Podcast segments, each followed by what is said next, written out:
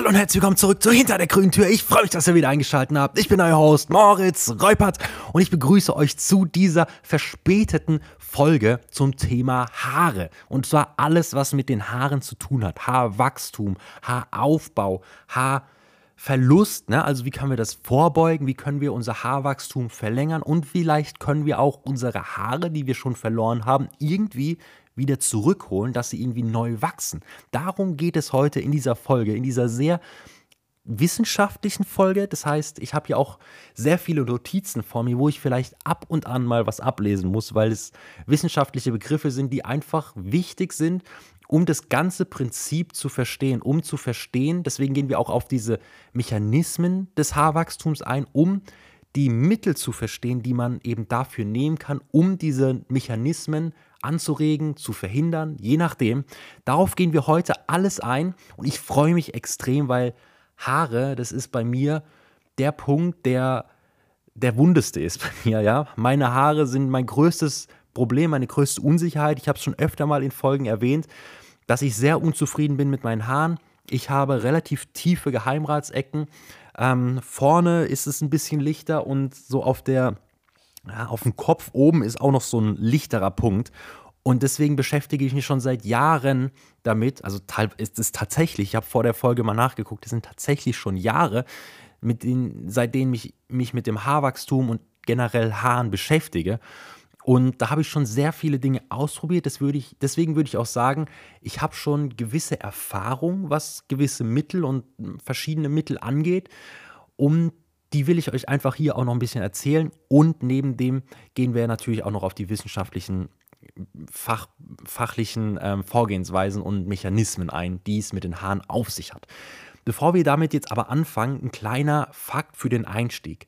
Und zwar ab dem 50. Lebensjahr haben 50 Prozent, sowohl Männer als auch Frauen, schon mal in einer gewissen Art und einem gewissen Grad ein Anzeichen von Haarverlust kennengelernt. Also das heißt, du hast schon mal irgendwie bis, also ab 50, irgendwie Probleme mit deinen Haaren gehabt.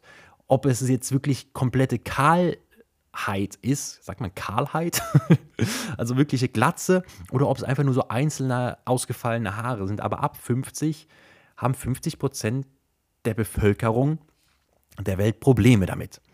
Und wie funktionieren Haare jetzt? Um das mal aus dem Weg zu räumen. Das ist sehr wichtig, um eben diese ganzen Mechanismen der Mittel, die ich dann später nennen werde, zu verstehen.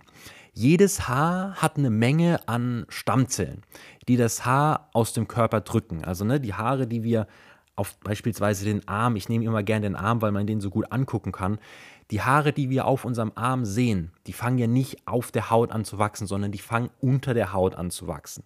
Und die bestehen eben aus Zellen, die die Haare aus der Haut drücken. Also den, das, was wir auf der Haut sehen, nennt man Haarschaft. Also das ist das Einzige, was wir tatsächlich mit dem bloßen Auge sehen können. Alles andere muss man dann unter einem Mikroskop äh, oder auf irgendwelchen Abbildungen, in irgendwelchen medizinischen Arzneimittel, was weiß ich, Büchern angucken. Der Haarschaft und die Haarschaft und die Haarwurzel, ja, die Haarwurzel ist in so einer Art Höhle in der dritten Schicht der Haut. Es gibt, ne, das Haar spielt sich in drei Schichten der Haut ab. Das ist einmal von oben nach unten genannt, die Oberhaut, also das ist die, die wir sehen. Dann kommt die Lederhaut, das ist eine sehr robuste Haut. Ähm, und dann gibt es noch die Unterhaut. Da ist eben diese, ich nenne sie jetzt mal Haarhöhle, weil man sich so besser vorstellen kann. Da ist die Haarhöhle und in dieser Haarhöhle ist eben die Haarwurzel. Die sieht ein bisschen aus wie wie so eine Zwiebel. Ja? So kann man sich es vielleicht ganz gut vorstellen. Und ein Haar besteht im Prinzip aus einem Protein, das ist vielleicht für die ganzen Pumper da draußen extrem, extrem ansprechend. Und zwar heißt das Protein Carotin. Und dieses Carotin sind einzelne Bausteine, die in Miniform aufeinander gestapelt werden und so eben das Haar wachsen lassen und dann eben länger das Haar werden lassen und so weiter. Ne? Das ist, dadurch wächst das Haar. Und dieses Carotin ist ein extrem stabiles Protein. Deswegen sind beispielsweise Pferdehaare auch so extrem stabil und werden beispielsweise bei Geigen für den, wie nennt man das, diesen Geigen, äh, das Ding, wo man, womit man die Geige spielt. Ich habe hab mir jetzt mich mit Haaren informiert und äh, beschäftigt und nicht mit Musikinstrumenten. Deswegen vergebt mir bitte, dass ich jetzt den Fachbegriff für dieses Gerät nicht, nicht weiß, aber ihr wisst, glaube ich, was ich meine. Diesen Bogen, den man benutzt, um eine, Harfe zu, äh, um eine Geige zu spielen, besteht aus Pferdehaar. Ne, aus einem sehr robusten und sehr stabilen Haar, weil es eben aus diesem sehr stabilen Protein Carotin besteht. Dann gibt es noch die Talgdrüse. Ich finde, Talg hört sich immer so extrem eklig an, aber im Prinzip ist Talg eine Art Öl und da habe ich vorher noch nie drüber nachgedacht, aber diese Tal dieser, dieser Talg oder dieses Öl dichtet quasi das Haar, also am Haarschaft, also da, wo es aus der Oberhaut rauskommt, ab. Also das Haar kommt raus und da ist ja dann im Prinzip, wenn man sich ganz, ganz genau anguckt, noch so eine kleine Öffnung und durch diese Talgdrüse wird das eben abgedichtet und das macht unseren Körper wasserdicht. Das fand ich extrem interessant. Natürlich haben wir noch Poren und so, aber wenn man unter der Dusche steht, dann läuft man ja nicht voll mit Wasser wie so ein Schwamm, sondern das Wasser perlt ja größtenteils ab. Und das liegt eben an diesem Talg, das die Öffnung bei jedem einzelnen Haar abdichtet. Finde ich super interessant. Wir haben den Melanin in dieser, in dieser Höhle, in dieser Haarhöhle. Und Melanin ist auch ein Protein, genauso wie äh, Carotin, das mit Carotin zusammenarbeitet und dem Haar hinzugefügt wird.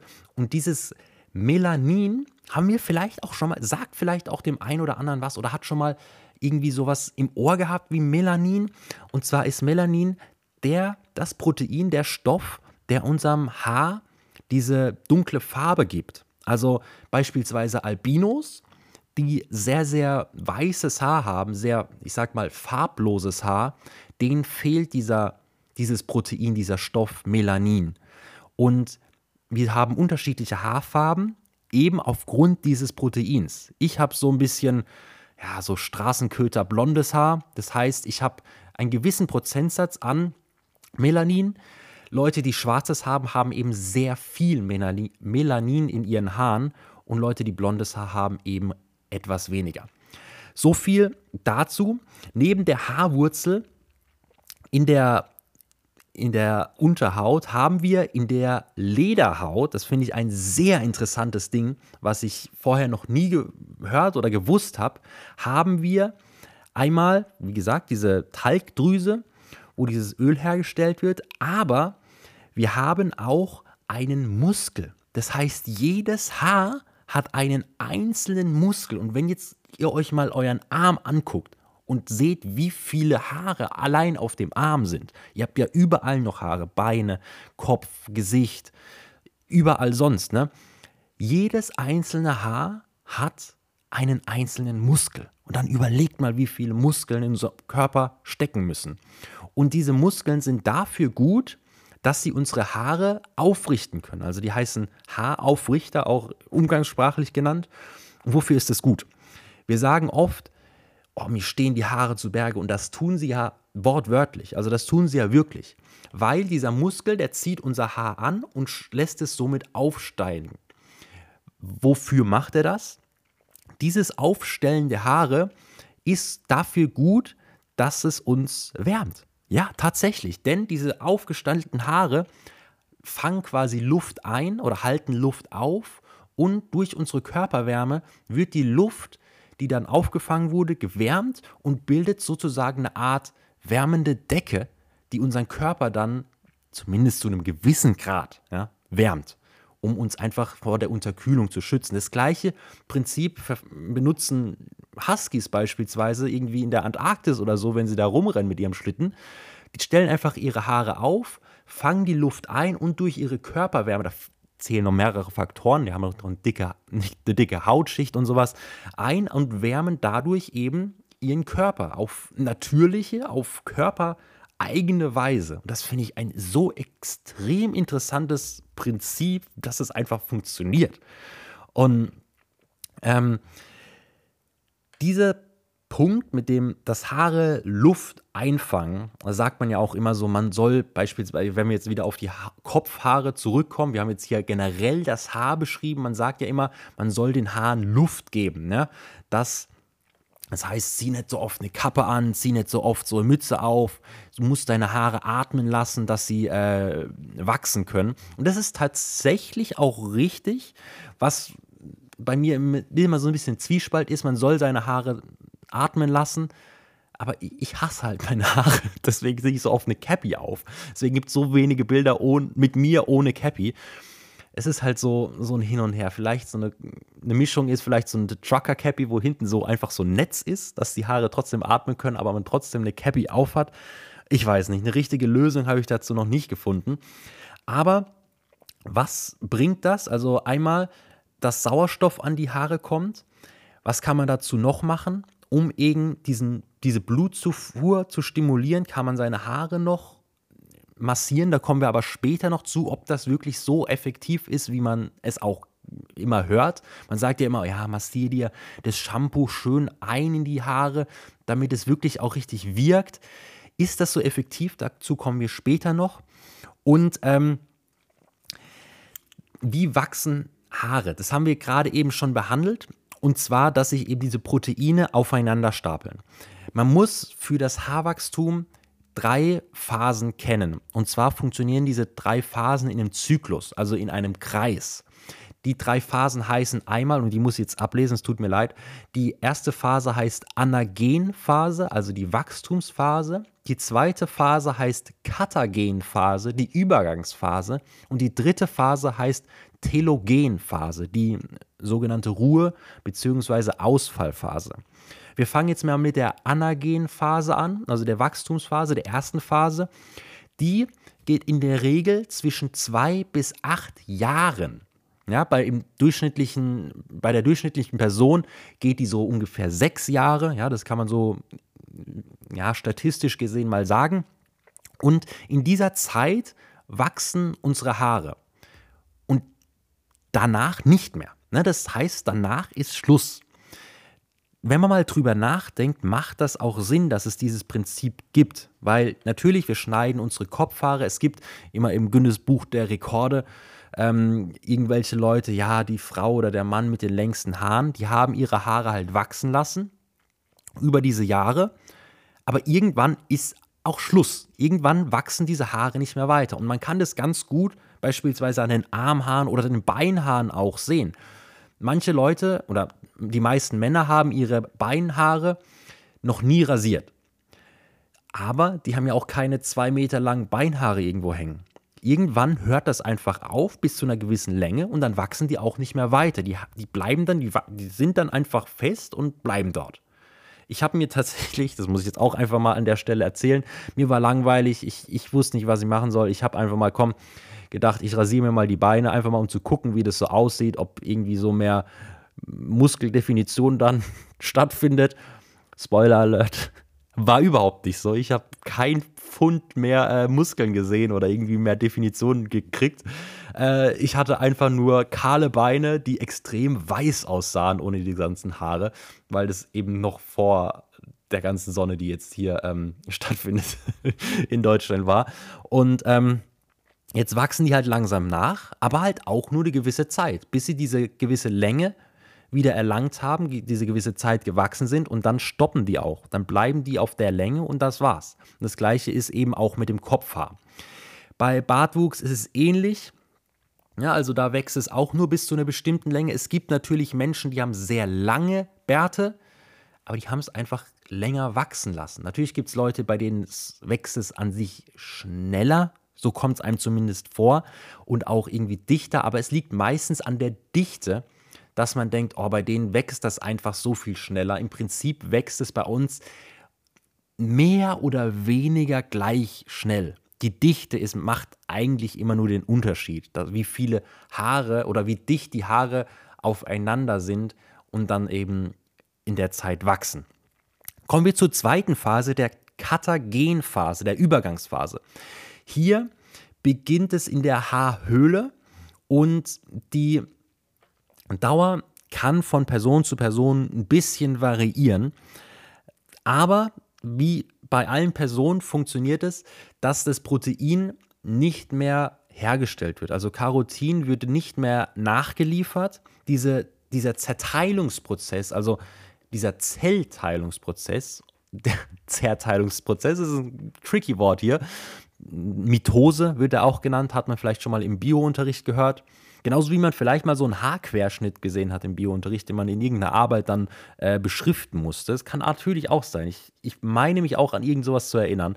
Auf jeden Fall dieser Zellteilungsprozess, diese Mitose, kommt dann in dieser Phase der Katagenphase zum Erliegen. Und am Ende von dieser Phase verhornt dann die Wurzel und ist bereit für die letzte Phase. Im Durchschnitt, auch wieder hier im Durchschnitt, diese Phase, die Katagenphase, die Übergangsphase, die dauert so um die zwei Wochen. Die dritte Phase, die von der Katagenphase vorbereitet wurde, ist dann die Telogenphase, also die Ausfallphase.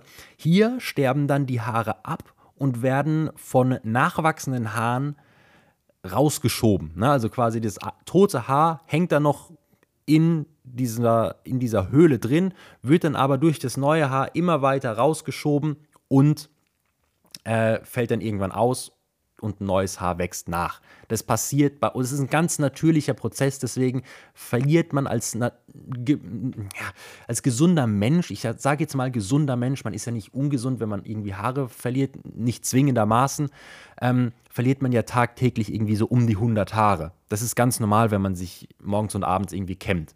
Das ist der natürliche Zyklus, der natürliche Prozess. Wenn man mehr verliert, dann sollte man wirklich gucken, ob man irgendwie mit Haarausfall zu kämpfen hat und sich damit mal beschäftigen, wenn das einen stört. Es gibt natürlich auch Leute, die haben eine schöne Kopfform, wie beispielsweise so ein Pep Guardiola oder sowas. Denen steht das einfach, wenn die einfach keine Haare haben. Ne? Also gibt es ja auch. Dann kommen wir eben zu dieser, wir sind ja bei der Ausfallphase und die Dauer von dieser Phase, wir hatten es vorher mit sechs Jahren, zwei Wochen und jetzt sind wir bei drei Monaten. So lange dauert ungefähr im Durchschnitt diese Ausfallphase. Und sobald dieser Zyklus dann vollendet ist, ne, wenn wir am letzten Punkt am Ende sind, nach diesen drei Monaten, geht es auch wieder mit der anagenen Phase, der ersten Phase los und wieder dann von der Dauer sechs Jahre im Durchschnitt.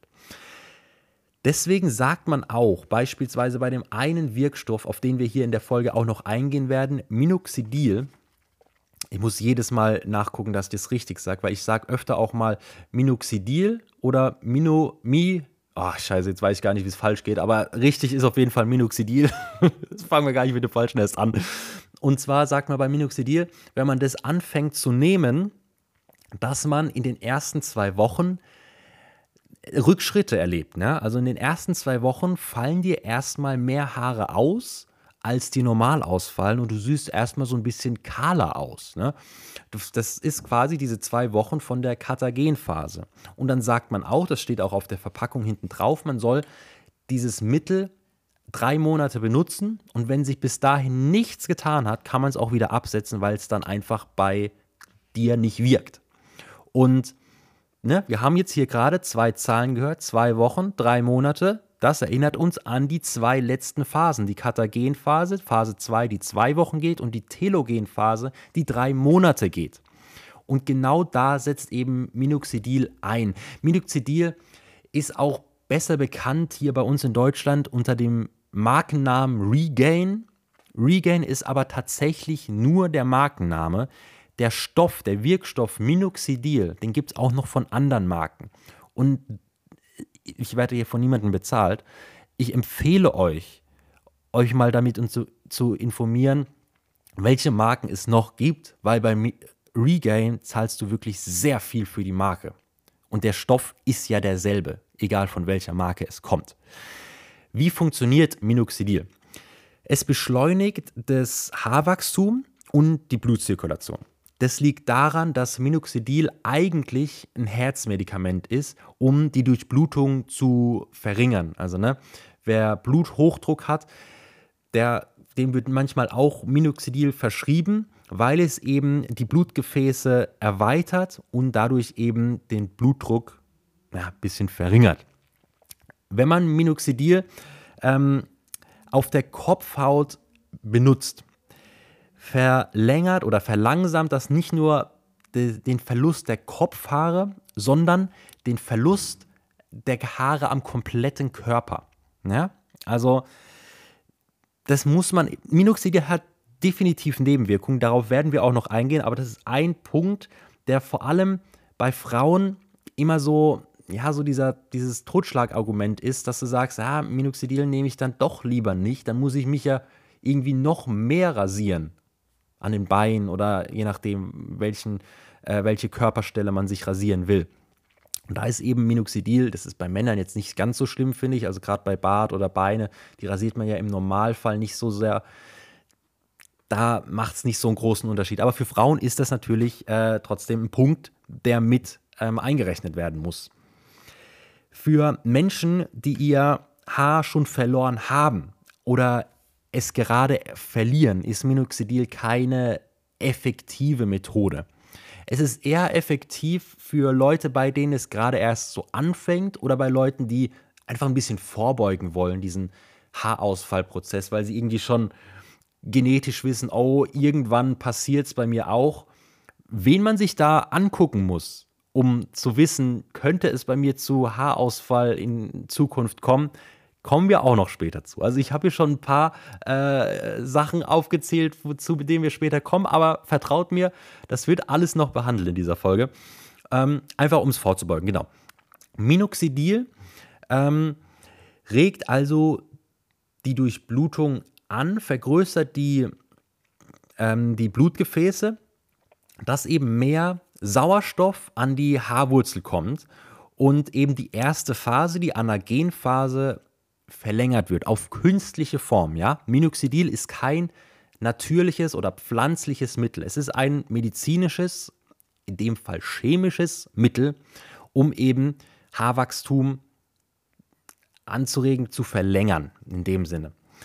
Die Dosierung kann oder variiert auch, nicht nur kann, sondern variiert auch von Person zu Person und vor allem von Geschlecht zu Geschlecht. Zur genauen Dosierung von Geschlecht zu Geschlecht komme ich gleich noch. Es gibt nämlich immer, vor allem wenn man es in Deutschland kauft, eine Version für Männer und eine Version für Frauen.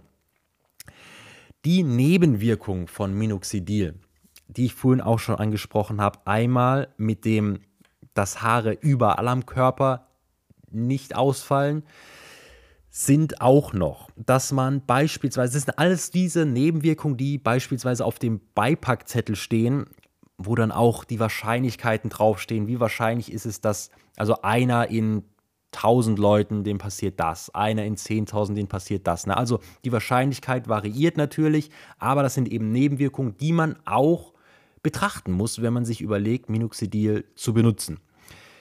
Einmal kann es sein, dass dir eben die Knöchel anschwillen, es kann sein, dass es zu Kopfschmerzen oder Schwindel kommt und das ist ein Punkt, der bei Frauen nicht so ein großes Problem ist wie bei Männern.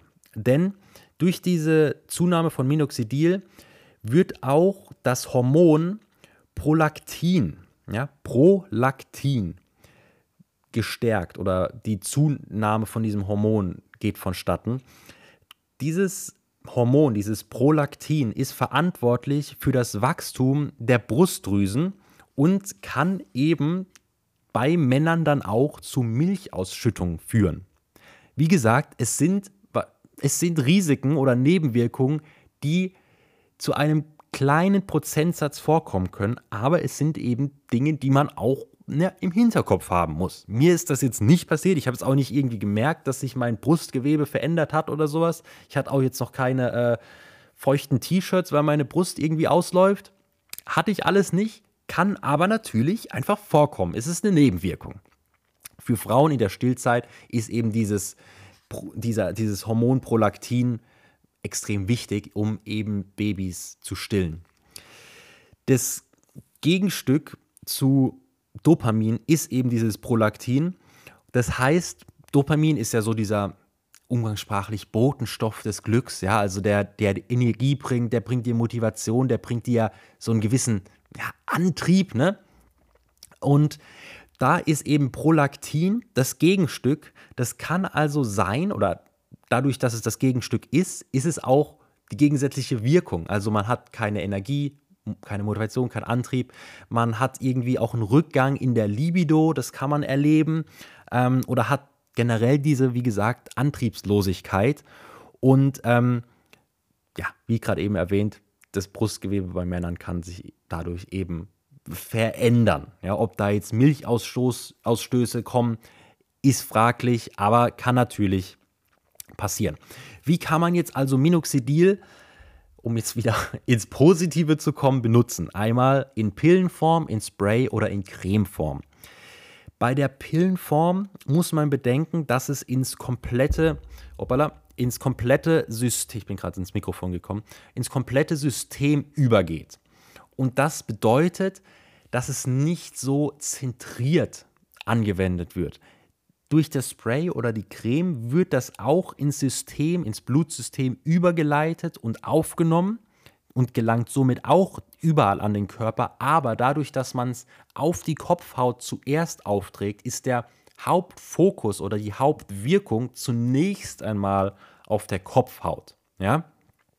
Das ist genauso wie wenn man das benutzt, um irgendwie den Bart äh, aufzupunschen, so ein bisschen bei Männern irgendwie, und das dann auf den Bart schmiert, dann wirkt es auch erstmal auf den Bart. Wobei auf der Packung steht, dass das nicht zu empfehlen ist. Ich habe mich in dem Bezug, was Minoxidil mit dem Bartwachstum macht, nicht extrem informiert. Wer das sich angucken will, müsste sich nochmal extra informieren oder ich, wenn das Interesse besteht, ihr euch meldet auf Instagram oder sowas, ähm, dann kann ich dazu nochmal eine Folge machen und mich nochmal ähm, informieren. Aber das habe ich mir nicht extrem angeguckt. Aber eben auf der Kopfhaut wirkt es zunächst mal auf der Kopfhaut.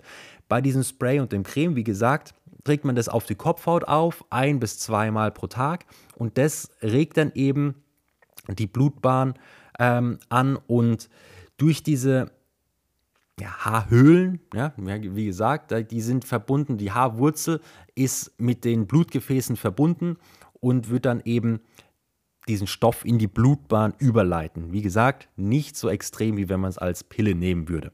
Ich habe vorhin schon gesagt, es gibt verschiedene Dosen bei Männern und bei Frauen, bei dem Spray vor allem. Ich benutze tatsächlich das Spray, um das jetzt auch mal ähm, zu veröffentlichen. Ich benutze das Spray Minodixil seit jetzt knapp, boah, ich würde jetzt schon fast sagen. Also ich bin jetzt bei mein, schon fast ein Jahr, hätte ich jetzt gesagt. Ich bin jetzt bei meiner mindestens vierten oder fünften Packung. Da sind immer drei so Sprühdosen dabei, die einen Monat halten, also drei Monatspack. Also ja, ich bin bestimmt schon im zwölften Monat. Sich an, als wäre ich schwanger, aber ja, es ist so. Ähm, und da gibt es unterschiedliche. Zum, ich benutze das Produkt Minodixil von Doppelherz, um das jetzt auch einfach mal zu droppen. Ich bin ja von niemandem gesponsert oder so. Nicht von Regain, sondern von Doppelherz. Gleicher Stoff, nur günstiger. Und da habe ich das Produkt für Männer natürlich und ähm, die Konzentration ist da 50 Milligramm und bei Frauen 20 Milligramm. Also man sieht, es ist ein extremer Unterschied, also eine extreme Differenz, die aber eben auch wichtig ist, weil Männer und Frauen eben unterschiedlich darauf reagieren. Ein wichtiger Punkt, der jetzt ab von Minodixil, natürlich beeinflusst Minodixil auch diesen Punkt, aber die Durchblutung ist für das Haarwachstum extrem wichtig. Man sagt, man soll ja sich immer die Kopfhaut massieren. Das habe ich ja vorhin auch schon angesprochen und angeteasert, dass wir jetzt mal aufdecken, ob das wirklich so effektiv ist, wie man immer sagt. Spoiler, nicht so extrem, wie man immer sagt. Man kann natürlich die Durchblutung auch anregen, indem man irgendwie so eine Wärmelampe morgens und abends sich auf den Kopf scheinen lässt. Das geht auch, dadurch regt man auch die äh, Durchblutung an. Dieses Massieren ist nur für die kurzfristige und diese Wärmelampe auch ist nur für die kurzfristige Durchblutung gedacht. Also wenn man sich den Kopf massiert, wird der Kopf dadurch besser durchblutet, aber eben auch nur bis zu einer kurzen Zeit nach dem Massieren für diesen Zeitpunkt. Und man kann gar nicht so viel tagtäglich massieren, dass der Kopf so gut durchblutet wird, dass es was für das Haarwachstum bringt. Ne, also das Einmassieren ist zwar nett, bringt aber nicht so viel. Ihr könnt das natürlich weitermachen, es ist nicht schädlich, aber es ist eben auch nicht so förderlich, wie man immer sagt. Es gibt gewisse Alternativen und das ist jetzt ein Punkt, wo ich einfach ablesen muss. Ich will euch diese Alternativen nennen. Ich benutze keine davon, aber einfach um diese Option zu haben, um es mal zu gehört zu haben, nenne ich euch die jetzt einfach. Es ist ein Medikament, das heißt Tadalafil. Tadalafil ist ein Prostata-Medikament, was eben die Durchblutung auch anregt und in niedrigen Dosen genommen werden kann. Dann haben wir das Medikament oder ja, das Produkt PAP. Platelet Rich Plasma ist das ausgeschrieben. Ist ein Plasma aus dem Blut mit vielen körpereigenen Blutplättchen eingeflößt werden, was aber ein gewisses Risiko auf Krebs hat. Deswegen, ich würde davon abraten, aber ihr habt es auf jeden Fall schon mal gehört. Äh, Tadalafil, also Tadalafil und PAP, könnt ihr auf Google eingeben, dann kommt es. Könnt ihr euch gerne selbst informieren. Und natürlich gibt es auch noch die Option, mit Botox das Ganze zu ähm, ja, anzuregen.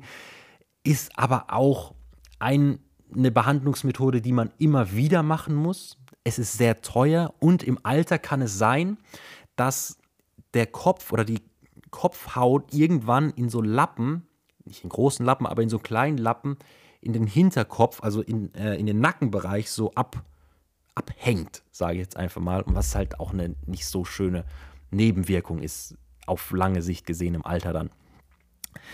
Eine Möglichkeit, eine relativ nebenwirklose, nebenwirkfreie Möglichkeit, relativ, ne, es gibt natürlich auch hier äh, gewisse Risiken, ist das Microneedling. Ja, das hat man vielleicht schon mal irgendwie auf TikTok oder auf Instagram irgendwie so in so komischen Werbungen. Das sind meistens so unseriöse Werbungen oder irgendwelche unseriösen Produktplatzierungen bei irgendwelchen komischen Leuten gewesen, ähm, die solche Roller für den Bart benutzen. Ne? So, das ist wie so, ein, so eine Art, so ein Farbroller, so in der Art, mit ganz, ganz vielen ganz kleinen, also Mikronadeln, also Microneedling, die man meistens in den Werbungen immer für den Bart benutzt. Man soll für Leute, die wenig Bartwuchs haben, dieses Ding benutzen und dann kommt eben irgendwann der Bart. Diese Werbungen sind meistens so, da ist, hast du einen, der ist gerade glatt rasiert, dann siehst du im, im, im Nachherbild so einen, der mit so einem richtig fetten Vollbart, ah, durch diese Behandlung siehst du ganz genau so. Also, Spoiler, es funktioniert so nicht. Diese Werbungen sind falsch nur durch, dieses, durch diese Behandlung geht das nicht. Ja, das ist einfach Fakt, das kann ich euch hier ähm, nehmen, diese, diese, ähm, diesen Eindruck. Aber man kann natürlich, es hilft. Es hilft, ähm, mit diesem Roller über die gewissen Stellen zu fahren. Es wirkt einmal so, dass die Haare in der zweiten Phase, wir erinnern uns zurück, was war die zweite Phase? Die zweite Phase, ihr hört mich vielleicht gerade blättern, ich muss die Namen einfach immer noch nachgucken, vor allem weil ich euch die Fachbegriffe nennen will. Also Übergangsphase ist die zweite Phase und der Fachbegriff dazu ist die Katagenphase. In der zweiten Phase wird eben dieses Microneedling aktiv und wirft quasi diesen Haarzyklus in die erste Phase zurück. So kann man sich es ganz einfach gesagt vorstellen. Und es wirkt sehr gut in Kombination. Also dieses Microneedling alleine wirkt schon, ja, auch, aber nicht so gut, wenn man, also nicht so gut, wie wenn man es in Kombination mit einer chemischen Behandlung, beispielsweise Minoxidil oder mit einer ähm, weiteren Substanz, die ich jetzt im späteren Verlauf der Folge noch nennen werde, ähm, benutzt. Der Körper reagiert auf dieses, diese mechanische Behandlung, also dieses Microneedling, diese, diese äußere, äußere Behandlung sehr unterschiedlich. Ähm, und Microneedling ist teilweise, es tut ein bisschen weh. Ich habe das selbst noch nie benutzt, werde dieses Produkt aber bestellen und es austesten, weil diese Kombination aus Minoxidil und diesem Microneedling soll sehr effektiv sein. Kommen wir aber auch noch am Ende der Folge nochmal zu, zu so einem kleinen Fazit. Ähm, der Mikropart, also dieser Micropart von diesen Nadeln, ist sehr wichtig ne, in der Behandlung, ähm, weil es sonst zu Wunden kommen kann und diese Wunden, wenn die dann eben zu Narben werden, ist nicht gut. Denn wenn ihr mal drüber nachdenkt oder überlegt, habt ihr schon mal irgendwelche Narben gesehen, wo Haare wachsen? Ich nämlich nicht, denn ich habe auf meinem Kopf oder an meinem Hinterkopf eine Narbe und das ist auch der Grund, warum ich nicht einfach sagen kann, ich rasiere mir den Kopf oder den Kopf kahl. Das geht bei, also würde schon gehen, aber Ich gefalle mir so nicht, weil ich hinten eben so eine Delle habe und eben eine recht lange Narbe. Ich habe keinen schönen runden Kopf, keinen schönen runden nackten Kopf, sage ich jetzt einfach mal so. Deswegen brauche ich brauche keine Haare, aber ich brauche Haare aus meiner ähm, Perspektive, weil ich eben keine, ha keine Glatze haben will. Und eben wachsen da keine Haare. Daher weiß ich auch, dass auf Narben keine Haare wachsen. Und ähm, das passiert eben, wenn man sich durch dieses Microneedling Narben zuführt. Also es kann gefährlich sein, man muss da sehr vorsichtig sein. Es gibt so einen Richtwert, ähnlich wie bei dem ähm, Minutixil Spray äh, von der Dosierung. Hier gibt es auch eine Dosierung der Nadellängen, die optimal oder in dem Bereich man sich bewegen sollte. Und zwar ist es 1 mm bis 2,5 mm sollten diese Nadeln lang sein. Das, wenn ihr so ein Ding kauft, dann steht es immer dabei. Könnt ihr auch verschiedene Längen auswählen. Und ähm, ich empfehle euch, zumindest habe ich das, ich habe mich jetzt auch mal informiert, was da so die guten Dinge sind. Guckt drauf, dass ihr vielleicht einen bekommt, wo nicht nur Plastik ist. Ja? Die Nadeln sollten schon äh, aus Stahl, aus was sind denn Nadeln normal? Also nicht aus Plastik, sondern wirklich aus was Sterilem und vielleicht auch der, die Handle, also der, die Halterung, sollte vielleicht auch aus Metall sein, weil das einfach ein bisschen stabiler, robuster und ein bisschen mehr Gewicht schon von sich aus auf die Kopfhaut bringt. Da muss man gar nicht so sehr noch drücken, sondern kann einfach ganz entspannt darüber rollen, um sich keine Wunden oder Narben zuzuführen. Dass man mal blutet, kann ähm, vorkommen. Es ist, es ist normal, es sollte keine große Wunde sein, aber dass mal irgendwie so ein roter Punkt auf der Haut entsteht, ist möglich. Das ist natürlich beim Bad ein bisschen offensichtlicher, als wenn man das auf der Kopfhaut macht. Da kann man es irgendwie noch mit den Haaren verdecken. Aber es ist keine, man sollte sich nicht besorgen oder kein, nicht in Panik verfallen, wenn irgendwie mal die Kopfhaut dann blutet oder sowas. In einem gewissen Grad. Ne? Also ihr, ihr, wisst hoffentlich, was ich meine. Ich habe ja, ich habe eine vernünftige Zuhörerschaft. So ist es ja nicht. Und ich merke gerade, das wird eine sehr lange Folge. Ich freue mich aber richtig. Also ich bin richtig, ah, ich bin richtig heiß im Thema drin. Und mir macht es gerade auch gar nichts, dass ich gerade so schwitze. Es ist wieder affenheiß draußen. Ich glaube 27, 28 Grad. Ich hocke gerade in der Bude, äh, Unterhose, T-Shirt an und nehme euch für euch diese Podcast-Folge auf. Ich liebe es einfach. Sorry, kurzer Ausraster an der Stelle. Ähm, und wie schon gesagt, diese Kombination aus Microneedling und Minoxidil sind sehr effektiv in den sogenannten auf Englisch hört sich das einfach, finde ich, geiler an, diese Dead Zones. also die auf Deutsch übersetzt Todeszonen, wo nur noch relativ wenig Haare vorhanden sind, bis zu gar keinen Haaren. Wenn du jetzt wirklich eine komplette Glatze hast, dann gibt es keinen nachgewiesenen Fall, dass du wieder ein volles Haar bekommst. Aber wenn du noch Haare hast und nur wie ich jetzt beispielsweise hier auf meinem äh, oberen Kopfteil so eine, so eine kahlere Stelle, so eine lichtere Stelle bekommst, dann hilft in diesem Fall Microneedling plus Minoxidil diese kahle Stelle wieder zum Leben zurückzuholen, ne, um in diesem Todesrede äh, äh, Speaking zu bleiben.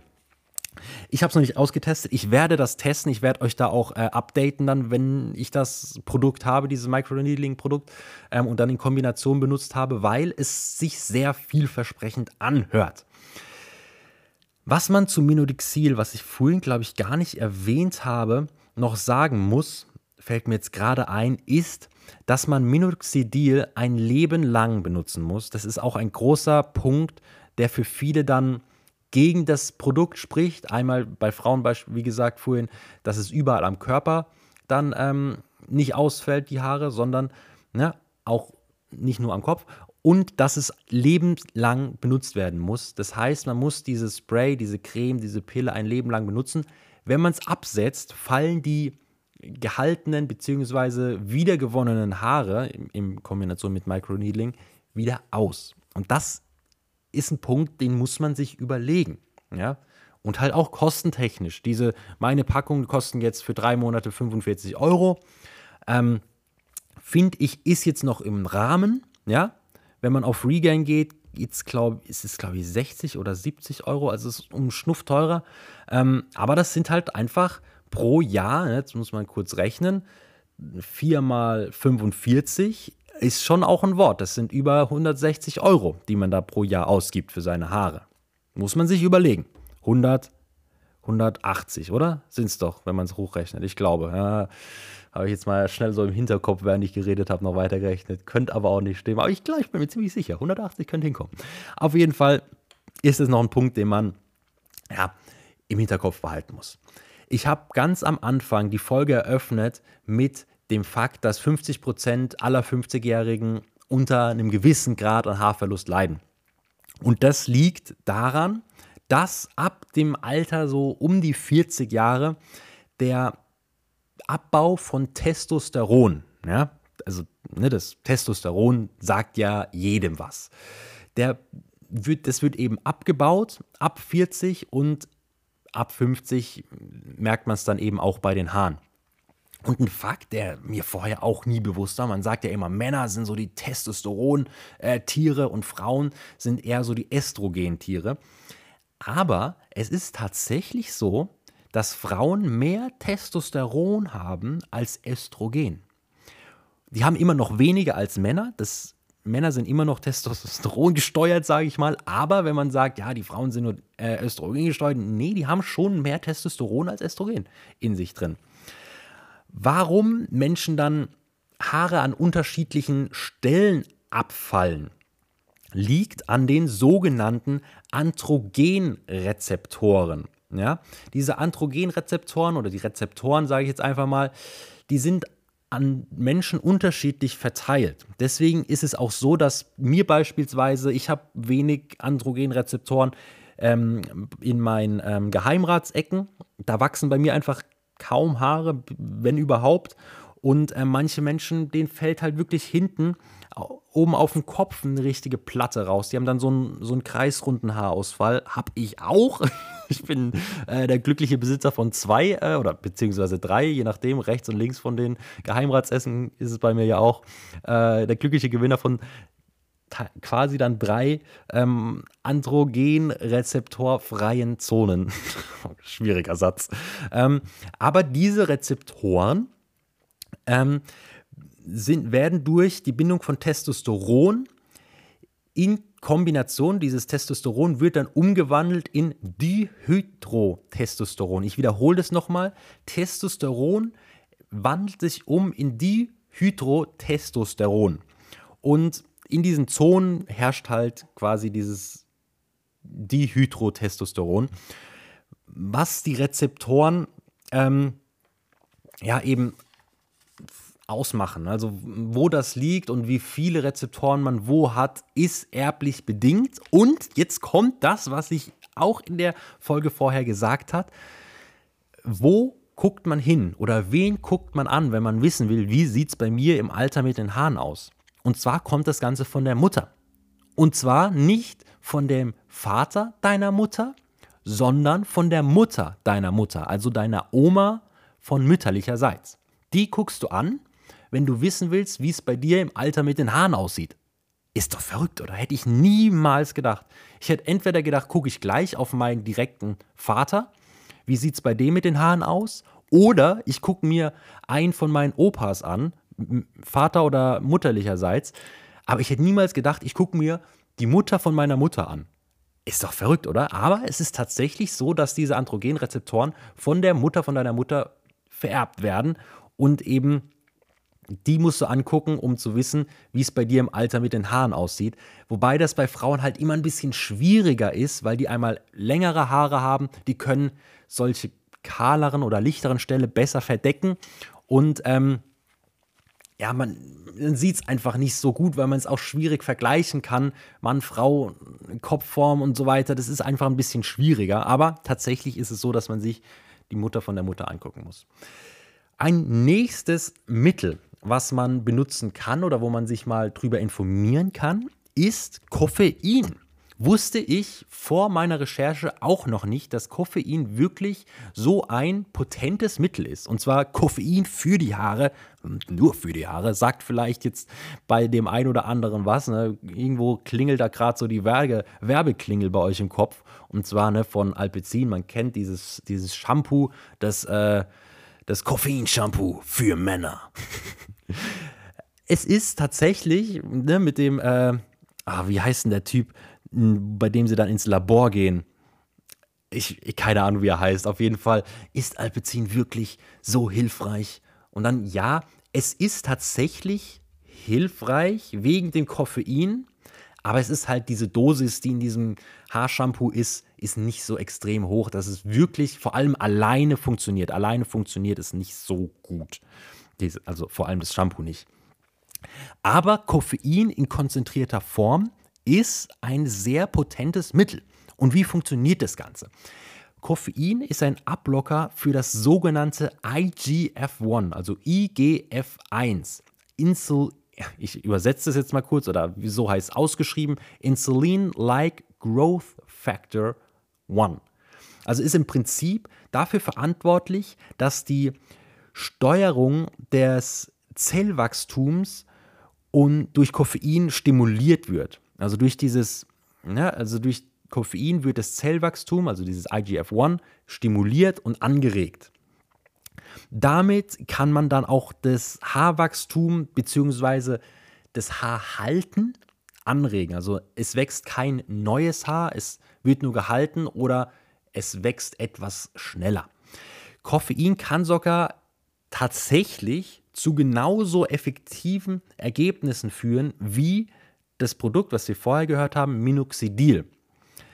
Ohne, und das ist wichtig, das ist ein sehr, sehr wichtiger Punkt, ohne die ganzen Nebenwirkungen, ne? also geschwollene ähm, Knöchel, äh, Milchausstoß bei Männern ähm, und auch beim Absetzen des, der Verlust von dem wiedergewonnenen Haar. Ne? Also das, da muss man halt auch sagen, wenn man es absetzt und äh, das Haar, was man gewonnen hat, verliert, dann hat es ja aber im Prinzip funktioniert. Ja, muss man vielleicht auch mal drüber überlegen. Natürlich gibt es andere Gründe, warum man es da absetzt, weil man es irgendwie nicht verträgt oder irgendwie äh, Ausschlag bekommt oder sowas. Aber da muss man halt bei Koffein sich keine Sorgen machen. Die Haare, die man dadurch gewonnen hat, wenn man es absetzt, fallen einem nicht aus. Wobei man halt überlegen muss, wenn ich Haare gewinne, setze ich es dann überhaupt ab. Aber das ist wichtig zu wissen, wenn man sich anfängt mit dem Thema zu beschäftigen. Was hilft meinen Haaren, was hilft meinem Haarwachstum? Was auch noch wichtig zu erwähnen ist bei Koffein, ist, dass es ein recht, und ich zeige jetzt hier gerade Anführungszeichen, ein recht neuer Stoff ist. Es das heißt nicht, dass der erst letztes Jahr entdeckt wurde in Bezug auf Haarwachstum, aber es ist halt noch nicht so viel Wissenschaftliches durchgeführt. Also es gab noch nicht so viele Studien, noch nicht so Langzeitstudien in Kombination mit Koffein und Haarwachstum, dass es wirklich krass viele und krass bestätigte Langzeitwirkungen gibt. Die Studien und die Ergebnisse, die es bis jetzt gibt, zeigen aber, dass es wirklich sehr effektiv ist. Man kann es einfach ausprobieren, weil es ist ja, es hat keine krassen Nebenwirkungen. Zumindest keine, die jetzt bekannt sind. Ich habe gesagt, ja, das Shampoo ist nur zu einem Teil effektiv. Jetzt kann man natürlich sagen, okay, wenn es Koffein ist, dann trinke ich einfach morgens zwei Tassen Kaffee mehr und dann äh, wachsen mir die Haare wie Unkraut. So, so funktioniert es dann doch auch nicht. Es geht zwar, also Kaffee, Koffein geht zwar dann ins komplette System über, aber nur zu einem gewissen Grad und eben nicht zu solch einem Grad, dass es eben das Haarwachstum anregt, ähm, weil die Konzentration einfach zu gering ist und weil man es ins System einfließt und nicht wie bei Minoxidil beispielsweise.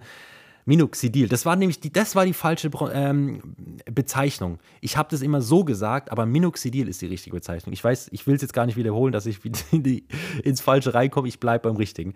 Ähm, weil man das Koffein dann eben auf den Haaren wieder benutzt, also da anwendet. Dann geht es natürlich auch wieder durch die Blutbahn ins System über, aber wie bei Minoxidil ist es dort eben auch Hauptfaktor, Hauptanwendung und Hauptaktion auf dem Haar, auf der Haarwurzel. Und ähm, die genaue Dosis, ne, also wie jetzt bei Minoxidil mit 50 Milligramm für Männer und 20 Milligramm für Frauen, dazu gibt es noch keine genauen Ergebnisse. Es gibt keine, kein Spektrum, wo man sagt, okay, in dem Bereich sollte ich mich mit Koffein bewegen. Gibt es leider noch nicht kann in Zukunft noch kommen, weil es sehr interessant ist, we gerade wegen diesen wenigen Nebenwirkungen. Aber aktuell, aktueller Stand, jetzt heute, Sonntag, 4. Juni, gibt es eben noch keine genauen ja, Bemessungen. Dieses IGF-1, was wir gerade besprochen haben, was eben das Koffein ähm, stimuliert, ist natürlich geschieht es auch, also der Körper regt das auch natürlich an und zwar während man schläft. Tatsächlich, während man schläft, in den ersten Stunden, wenn wir einschlafen. Und da ist es auch extrem wichtig, wenn man vorm Einschlafen, zwei Stunden bevor man einschläft, nichts isst. Ja, das, das hilft auch und eben einen regelmäßigen Schlafrhythmus hat. Also wenn man immer zur gleichen Zeit oder ungefähr in, zur gleichen Zeit immer mit so einem halben Stunde Abstand, also ne, du hast immer so eine halbe Stunde Puffer quasi, ins Bett geht und ungefähr um die gleiche Uhrzeit auch wieder aufsteht, ähm, wie jeden Tag. Generell ein gesunder Schlaf ist ein Thema, das sehr wichtig nicht nur fürs Haarwachstum ist, sondern für den gesamten Körper, für alles Mögliche. Wir werden da auch nochmal eine extrem gut recherchierte Folge, die wird ähnlich gut recherchiert wie diese Folge sein zum Thema Schlaf machen, weil das ist neben Haaren ein Thema, was mich so, so, so interessiert. Ähm, aber so viel sei gesagt, fürs Haarwachstum ist Schlaf und eben diese natürliche Stimulation von dem IGF-1 sehr wichtig. Ja, das kann man natürlich auch durch Medikamente hervorrufen, also durch medizinische ähm, ja, Hilfsmittel. Ähm, aber da werde ich jetzt gar nicht so drauf eingehen, weil einmal ist das Mittel, was man dafür benutzen kann, rezeptpflichtig in Deutschland und es birgt auch wieder Nebenwirkungen. Das Mittel beispielsweise, wen es interessiert, für den das interessant sein könnte, ist ähm, Sermolerin. Ich werde es auch wieder in die Shownotes schreiben. Sermolerin ist ein Mittel, was man eben auf Rezept bekommt und ähm, sehr viele Nebenwirkungen hat. Es hat auch positive Wirkungen, aber jetzt kommen wir erstmal zu den Nebenwirkungen. Und zwar, wo kommen wir erstmal zu den positiven Sachen, weil dann bleibt das Negative besser im Kopf, wenn ich die positiven Sachen erst sage, weil ich davon wirklich eher abrate. Ähm, Sermolarin ist ein, eine, ein Hormonwachstum, ja und ein Wachstumshormon, so rum sagt man es, ne? Hormonwachstum, ein Wachstumshormon. Wachstumshormon. Und zwar einmal lässt es den Körper wachsen, ja, also Knochen vergrößern sich und man wächst einfach schneller. Gerade bei Kindern ist das wichtig oder bei Leuten, die eben mit ihrer Körpergröße zu kämpfen haben.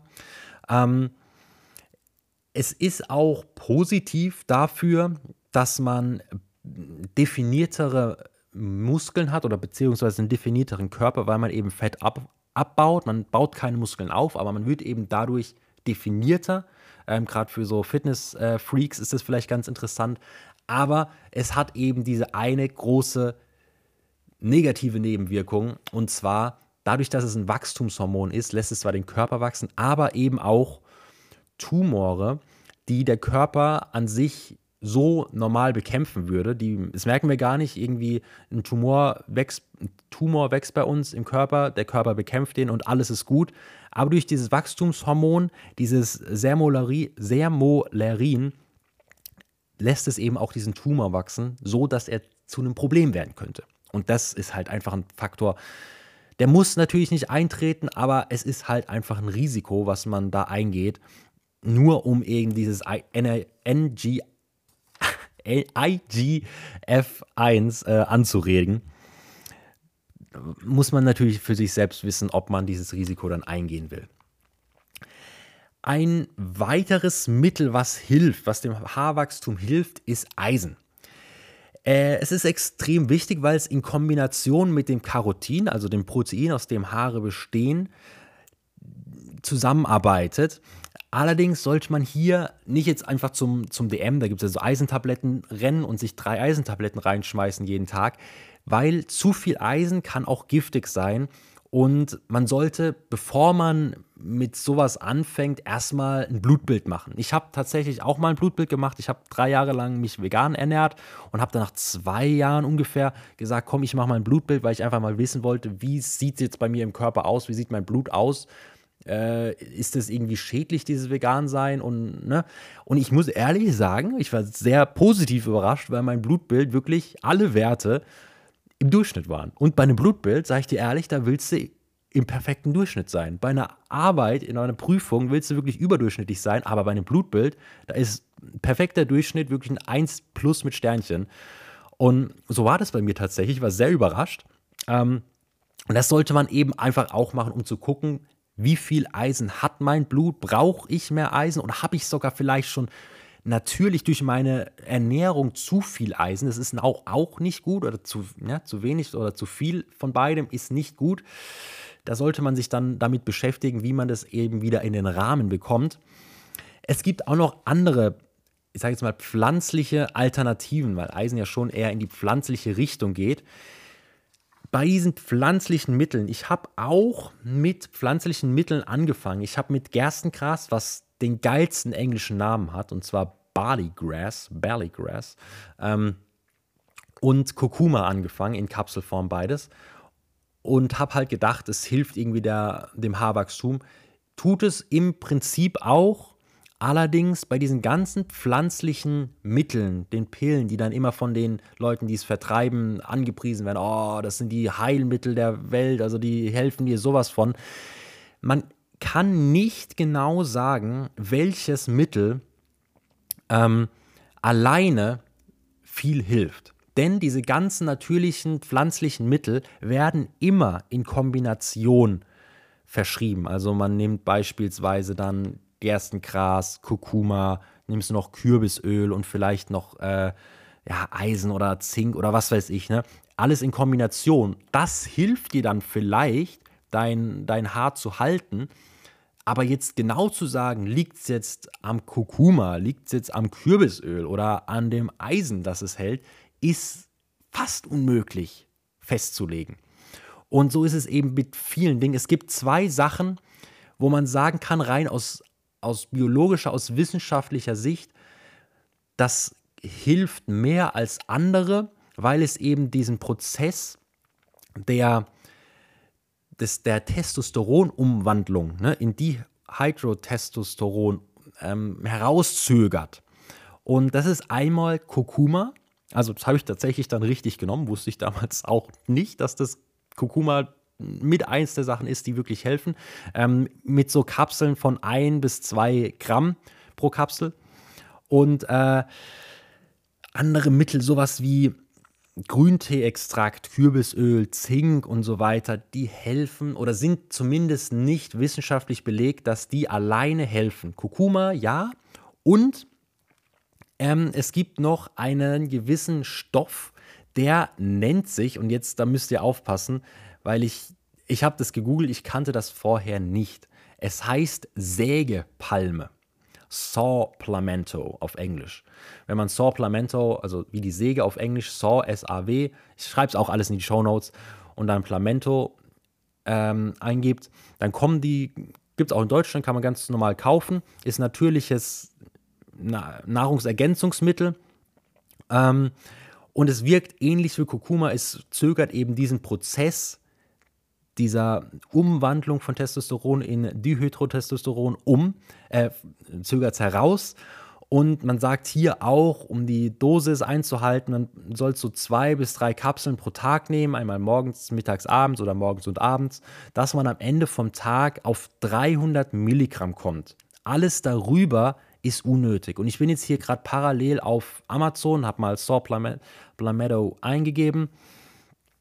Und hier sind wirklich unterschiedlichste Dosen. Und es ist wirklich unnötig, beispielsweise hier Saw Palmetto zu kaufen mit 3000 Milligramm. Das, sind, das ist zehnfach so viel, wie du eigentlich bräuchtest. Hier ist eins mit 160 Milligramm, einmal morgens, einmal abends bis zu 320, das reicht. Mehr, brauchst, mehr braucht dein Körper nicht. Und ähm, das sind auch mit die einzigen pflanzlichen Dinge, die wissenschaftlich bewiesen diesen Prozess herauszögern. Nicht verhindern, nicht umkehren, deine Haare nicht zurückholen, aber für den Anfang, um einfach mal irgendwie vorzubeugen oder so, kann man das benutzen. was das Wichtigste, was man hier verstehen muss, um auch so langsam mal abzurappen, weil ich rede hier wirklich gerade seit einer Stunde ohne Pause, ohne Cut am Stück. Kommen wir mal langsam zum Ende. Und was man einfach festhalten muss und was man verstehen muss, ist, dass nicht eine Behandlung alleine der Weg zum Erfolg ist. Es gibt sehr viele Studien und Ergebnisse, die einfach zeigen, dass die Kombination aus äußerer Behandlung und einer innerer Behandlung. Wir haben das beides jetzt durchgespielt. Ne? Also äußere Behandlung ist jetzt beispielsweise das Microneedling, die mit am effektivsten effektivste Form der Behandlung. Man kann natürlich auch massieren oder mit, mit äh, Wärmelicht, also Rotlicht und sowas. Geht alles, aber Microneedling ist am effektivsten und die innere Behandlung, das hängt einfach von euch ab. Man kann da nicht eine pauschale Antwort geben. Microneedling und Minodixil ähm, funktioniert in Kombination sehr gut. Ihr könnt Microneedling mit Koffein aber auch probieren oder Microneedling mit anderen Mitteln, ne, die ihr vielleicht, die, die ich vielleicht auch gar nicht kenne, kann auch sein, die man irgendwie auf Rezept bekommt oder sowas.